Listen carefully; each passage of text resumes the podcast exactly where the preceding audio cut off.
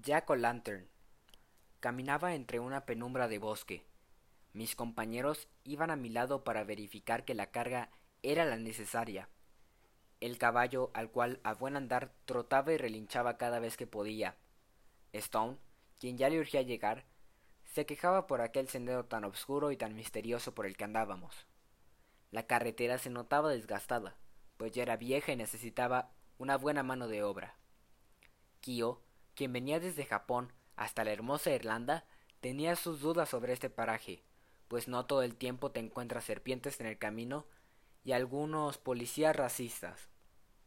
Walter, quien ya había tomado lo suficiente, solo lloraba, pues unos días antes su esposa había sido asesinada nada más y nada menos que por Jack el Destripador, quien fugazmente atrapó a su esposa en una red de engaños y en un momento de pasión la asesinó a sangre fría. Y por último, el pequeño Zack, quien apenas unos 19 años de edad estaba en un comercio tan hostil como el tráfico de licor. Unas horas después estábamos perdidos. Aquel bosque en penumbras ahora era desolado y marcado por leyendas antiguas. Se decía que en este bosque tuvo origen Jack O'Lantern, quien en épocas de la peste negra había bebido con el diablo. Él, desolada por la condenada muerte de su esposa, decidió ir a beber, mientras el diablo celoso lo vigilaba, admirado por su habilidad de engañar a la gente, desfalcarla y robarle. Decidido a ver qué tan intrigante era, el ángel caído trataría de llevarse su alma al infierno. Lo abordó y juntos bebieron. Al llegar el momento de pagar, y Jack decide mentir, comentando que no traía ni una moneda, por lo cual le pidió al diablo que se transformara en una moneda de plata. Él lo hizo y pagó con ella. El cantinero, al percatarse de este suceso perturbador, decidió pasarle la cuenta para otro día y devolver la moneda a Jack. Él la tomó y guardó junto a una cruz de plata, impidiéndole al diablo poder volver a su forma real. En un descuido, al quitar la cruz de plata, éste aprovechó y salió de su bolso. El diablo lo maldijo, así que el día que le llegó la hora a Jack, gracias al contagio de su esposa, decidió ir al cielo. San Pedro le negó la entrada y lo mandó al infierno. El diablo, cumpliendo su promesa, le impidió la entrada al infierno. Él imploró, así que decidió darle un último camino, otorgándole su propio infierno. Lo mandó de nuevo a la tierra, pero casi al borde de la ceguera, y con la cara completamente desfigurada. Jack, implorando piedad, recibió solo una vieja linterna. Al no poder ver, el diablo le dio una opción. Él tallaría un viejo nabo y sería su nuevo rostro, aquel que no pudo recibir, y tanto deseaba.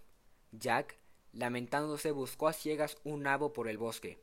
Encontró solo una vieja calabaza, redonda y naranja. Él, haciendo su intento de cara, creó una monstruosidad.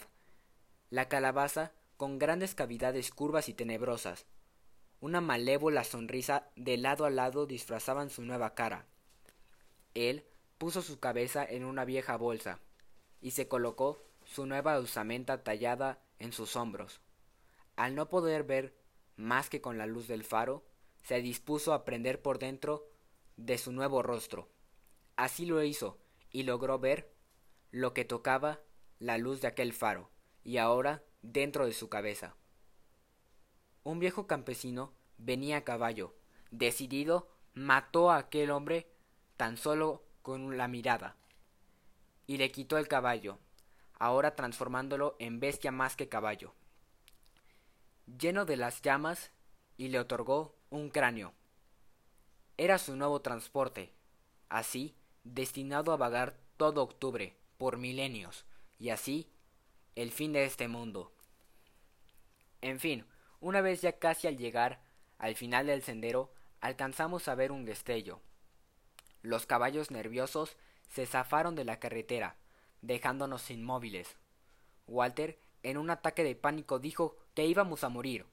Yo, negando aquel destino, decidí ir por los caballos, Todos nerviosos, llegamos a un sendero de hierba alta. Nos separamos en busca de los caballos. No se veía nada. Solo nos gritábamos para asegurar que estuviéramos cerca uno del otro. Así pasaron diez minutos y los gritos cesaron. Asustado, decidí regresar a la carreta, a esperar ayuda.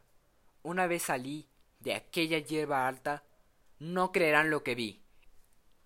Eran mis amigos, mutilados, desmembrados y desollados.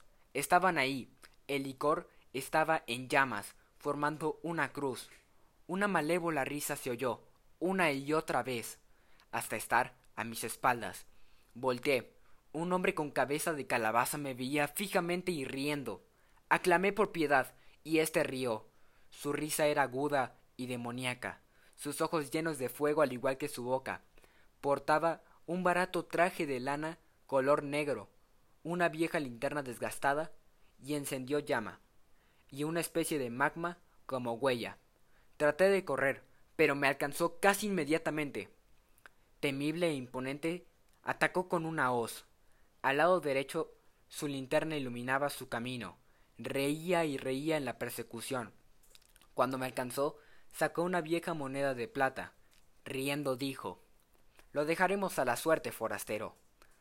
Su moneda se alzó por los aires para caer en la palma de su mano. Al quemar la moneda, burlonamente dijo Tu suerte se quemó. Al momento de alzar su hoz, no vi nada más, más que al diablo recibiéndome en las puertas del infierno. Así que ya sabes, cada octubre, por este bosque, ronda un espíritu lleno de hambre de miedo sed de sangre y una insaciable alma sin destino. Cada vez que encuentres un farol en medio de la noche, debes saber que será lo último que verás.